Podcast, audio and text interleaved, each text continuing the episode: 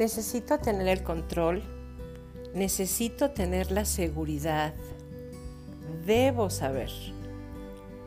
¿Te ha sucedido esto? Seguro que sí. A todos nos ha pasado, pero no sabemos las desventajas y toxicidad que eso nos trae a nuestra vida. De esto y más te platicaré el día de hoy. Yo soy Paulina Leiva y esto es Elige Sanar Hoy.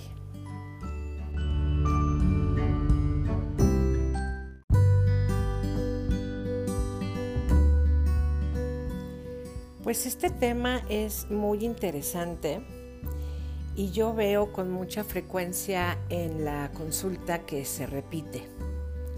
Y se repite y se repite. Y la verdad es que también yo lo he vivido.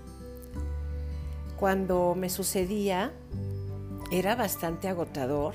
Yo me acuerdo que cuando estaba en la, en la facultad de psicología, yo vivía pues en un departamento con mi, con mi hermana. Y, mi intención era, bueno, pues me voy a poner a estudiar, ¿no? Pero una motivación muy fuerte dentro de mí me decía, oye, pero no has hecho el aseo del departamento, ¿no? Y me ponía a hacer todo el aseo completito porque si no, no podía ponerme a estudiar bien. Era como si me sentara ante los cuadernos o los libros y, una voz me estuviera diciendo, oye, párate a hacer el aseo, oye, está sucio, oye, hay que tener esto limpio, oye. Y en aquel momento yo no entendía de dónde salía esa voz. Después lo fui comprendiendo y lo fui trabajando también en mi, en mi proceso. Fui entendiendo que yo era de las personas que necesitaba tener control. Esto del control es, em, tiene que ver con muchas cosas.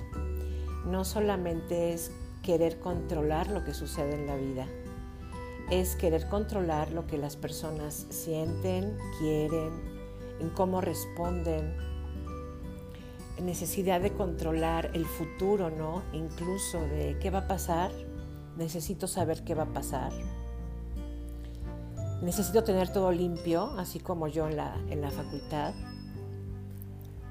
Y te decía que seguramente te ha ocurrido a ti, porque esto es algo bien humano. Pero así como es humano, pues también es muy primitivo, es una una cuestión muy, muy instintiva y muy primitiva del ser humano, seguramente de una parte eh, neurofisiológica que no evolucionó mucho a lo largo de los, de los años. Nuestro cerebro está diseñado para identificar las cosas que hacen falta, porque lo, lo lee, lo significa nuestro cerebro como un peligro, algo que falta, es como si fuera peligroso. Entonces, eh, cuando volteas a ver, por ejemplo, un árbol navideño y está lleno de unas luces maravillosas y está muy bien arreglado, y te detienes a ver por ahí el foco de hasta dentro del árbol, que es el único foco que no prende, con eso puede ser suficiente para que tú digas, pues ya no me gustó cómo me quedó el árbol. Aunque esté precioso en el resto. Este fenómeno, te decía, es muy primitivo y lo que nos dice nuestra mente es aguas, estás en peligro. Si no tienes el control, si no sabes, si no tienes la garantía, hay peligro. Esto le sucedía a los hombres de las cavernas, pero te decía que pues avanzamos y no evolucionamos mucho en este sentido. Hoy el peligro en realidad no existe afuera, pero sí existe en tu mente. Y esto es lo que después entendí que era la voz dentro de mí en aquel momento que me decía, párate y haz el aseo completo para que puedas tranquilamente estudiar. Era como si fuera el requisito para, poder estar en paz, para poder tener una fantasía por lo menos de orden. Entonces, eh, ¿cuáles son las consecuencias de esto? Bueno, pues en principio es muy agotador, necesitar o creer que necesito, porque es una creencia, creer que necesito tener el control de todo es bastante agotador, porque estoy literalmente como el hámster, eh, liberando energía, cansándome en el mismo lugar, sin obtener resultados. ¿Por qué? Pues porque el 90% de las cosas que suceden en la vida pues no están en nuestras manos. Así de sencillo. Ponte a ver. Lo que está en el ámbito de la realidad y lo que está en el ámbito de los otros pues no está en tus manos. ¿Qué es eso de los ámbitos? Pues es, digamos, la propiedad del gobierno de cada quien. Las personas, digamos, de, tu piel para afuera, todas las personas, incluye todas las personas, tienen un marco de, eh, de inteligencia emocional, de emociones, de historia, de creencias, o sea, muchos filtros con los que hacen las cosas o responden hacia las cosas o hacia las situaciones. Esto pues de entrada es una gran verdad eh, eh, que no está muchas veces como concordando o resonando con lo que yo soy y yo pienso y yo siento. Esto saca mucho de quicio, porque nosotros quisiéramos que todos actuaran igual que, que nosotros, que todos vieran la vida como nosotros. Y cuando algo de eso sale de ese estándar, de ese sesgo, entonces podemos darle el significado de peligroso. Y ahí es cuando la mente te dice, ah, ah, tienes que controlar esto. Esa es la voz del ego. Y te voy a contar rápidamente qué es esto. El ego en el contexto terapéutico es el falso yo. Tenemos un yo, digamos un yo verdadero, que esa es parte de tu esencia, de quién eres es tuyo, es a tu medida, es de tu talla, eres tú. Y hay un falso ego o un falso yo, también llamado, que está permeado por todo el colectivo inconsciente. ¿Qué contiene este colectivo inconsciente? Pues en su mayor parte miedos, creencias, creencias que tienen que ver con miedos, claro. Entonces, si en aquel momento de la facultad yo hubiera dicho, a ver, pues esto de que necesito estudiar habiendo hecho primero el aseo no es verdad, no es absolutamente cierto, puedo hacerlo aún sin hacer el aseo. Esta reflexión hubiera nacido del verdadero yo. Pero en aquel momento me dejé influenciar, yo no lo sabía, esto era yo, no me daba cuenta, pues. Eh, el ego, la voz del ego, del falso yo, me dominó.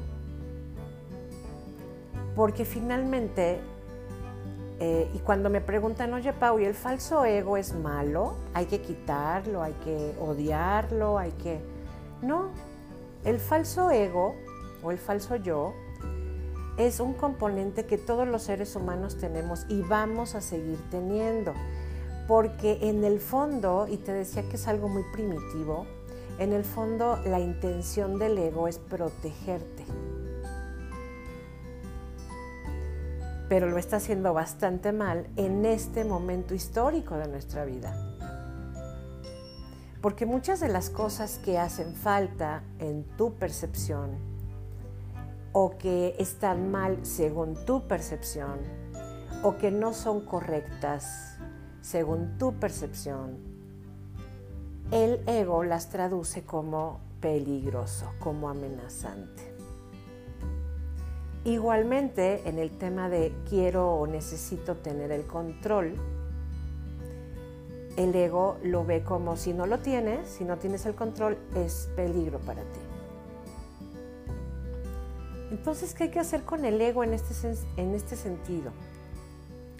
Pues dado que vamos a estar con él siempre, lo que podemos ir haciendo es tranquilizarlo. Es como si le hablaras frente a ti a un niño que está haciendo un berrinche o que está triste o que tiene miedo. Lo acercas, lo, acurrucas y le dices, todo está bien. Estoy segura, estoy a salvo, todo está bien. Aquí y ahora todo está bien. Porque ya te habrás dado cuenta que intentar tener el control de todo, pues te decía, cansa mucho, agota, eh, reaccionamos con síntomas, duele la cabeza, da gastritis, da colitis, insomnio, puede llegar hasta el punto de una migraña, porque les digo que eh, eh, presionamos al cerebro, ¿no? A la mente con esto de debo controlarlo, debo controlarlo. Entonces, pobremente, pobre de nuestro cerebro, pues se siente súper presionado. Porque además es una tarea completamente imposible.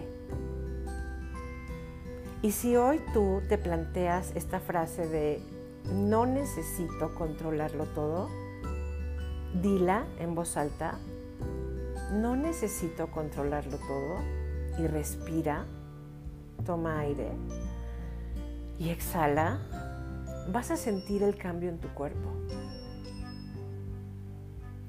Ahora, hay una, algo que es muy importante. Mucha gente cree, porque este es un gran mito, mucha gente cree que si no intentas controlarlo todo y no te preocupas de todo, quiere decir que no te interesa y no amas a la gente. Porque crecimos creyendo que el amor era sinónimo de preocupación y de control. Y al revés, que el control era sinónimo de amar. Y no es cierto. Por definición, el amor no tiene nada que ver con el control, porque de esa manera o sea, queriendo controlarlo todo, en realidad lo que estamos haciendo al otro es presionarlo, invadirlo, imponerle cosas y finalmente estos tres aspectos son violentos. Es violencia pasiva. ¿Mm? Así que tú puedes amar a los demás, amar la vida, amar lo que sucede, vivir sin esta intención de controlarlo todo. Entonces, ¿qué hago, Pau? Porque pues finalmente acaba siendo como una necesidad. Entonces yo les comento, mira, el control finalmente, como desde su parte biopositiva, tiene que ver con la estructura. Todos necesitamos estructura, dirección. En la vida sí la necesitamos. Es como eh, necesito poner mi despertador para levantarme a las 6 de la mañana porque tengo planeado hacer esto mañana. Es importante para mí acudir a la escuela de mi hijo a las 9.20 porque hay una reunión y de ahí voy a hacer un súper y esta estructura la necesitamos todos. Pero es una parte biopositiva de la, de la estructura, digamos del control. No todo control es malo, ¿eh? Sí te quiero aclarar. No todo control es malo. Yo creo que lo que marca la gran diferencia es eh, qué tan consciente estás de lo que estás queriendo controlar. ¿Qué tan consciente es esto? Si tú dices, bueno, yo necesito esta estructura y me la voy a organizar, eso es muy sano, porque te da a ti dirección, te decía. Tampoco se trata de que vivamos en el futuro, ¿no? De haciendo proyectos y proyectos porque bueno, ya la vida nos ha enseñado que esto de hacer proyectos y de planear, pues muchas veces no, no está en nuestras manos el hecho de que la vida nos cambie la, la jugada, ¿no? Y ahorita que dije jugada me acordé de una frase de, pues la vida te da las cartas, pero tú las juegas. ¿Mm? Tú eres la jugadora, el jugador que decide finalmente cómo quiere que sea este juego de la vida. Cuando los seres que tú amas se sienten controlados, de manera inconsciente, como decía el chavo del 8, sin querer queriendo, les echas una carga tremenda en sus hombros. ¿Mm? Porque ellos sienten, perciben que tú estás esperando cosas de ellos y que lo hagan de determinada manera. Es una expectativa y la expectativa hace sufrir. Al que se le pone la expectativa y tú, que eres la persona, quien pone la expectativa, los dos sufren. Porque el otro no tiene por qué hacer las cosas como tú quieras. Y la vida no tiene que ser como tú quieras, la vida es como es. Y la gente es como es con sus filtros, con su historia, con sus creencias, es como es. Entonces más bien se trata como de que el control lo pongas en ti de una manera consciente, de una manera responsable. Por ejemplo, ¿cómo voy a controlar mis expectativas hacia los demás? ¿Cómo voy a controlar el hecho de que veo que tengo un chorro de creencias que tienen que ver con el, con el control. ¿Cómo redirijo mi vida para ir necesitando o creyendo que necesito cada vez menos control? Es decir, no poner el lente en los otros y en la vida, sino cómo puedo gestionar este control desde mí para que no sea dañino para que sí me dé una guía, que sea un mapa para mi vida, para las cosas que quiero hacer, pero que finalmente no me avasalle, no me abrume, no me canse y no me enferme. ¿Cierto? Entonces, como puedes ver, pues no hay controles buenos ni malos, solo tiene que ver con, con la intensidad, como qué haces con él como en toda la vida y en todas las cosas todo es relativo, y lo que hace la gran diferencia es cómo usas ese aspecto que nos ha sido dado para tu servicio o en contra de ti. Ese sería para mí, para mí creo que lo que marca, te digo, la enorme diferencia. Así que hoy planteate cómo usas el control en tu vida y te invito a que conmigo el día de hoy hagas una declaración en voz alta. Vas a tomar aire.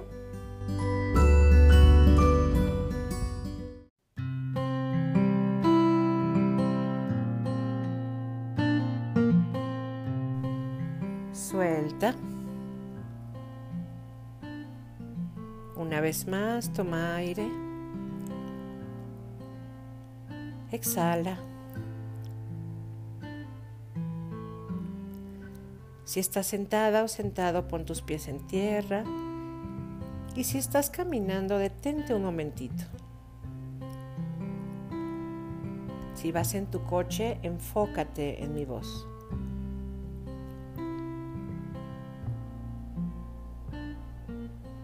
Puedes hacerlo con los ojos abiertos o cerrados como tú gustes. Y entonces dices, aquí y ahora me comprometo a soltar la creencia de que debo controlarlo todo.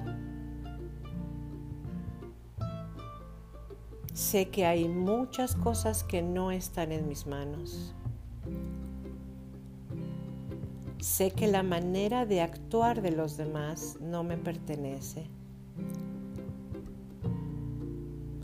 Elijo en forma consciente, en atención a mí, redirigir ese control a mi servicio. Poner este control en las cosas que hago, que digo, en las decisiones que tomo y usarlo a mi servicio. Te pido que vuelvas a tomar aire, suelta Y ojalá que con esto sientas un cuerpo más libre, más ligero y pongas en práctica lo que hoy declaraste. Ha sido un gusto estar contigo hoy. Te mando un beso y el mejor deseo de bienestar para ti.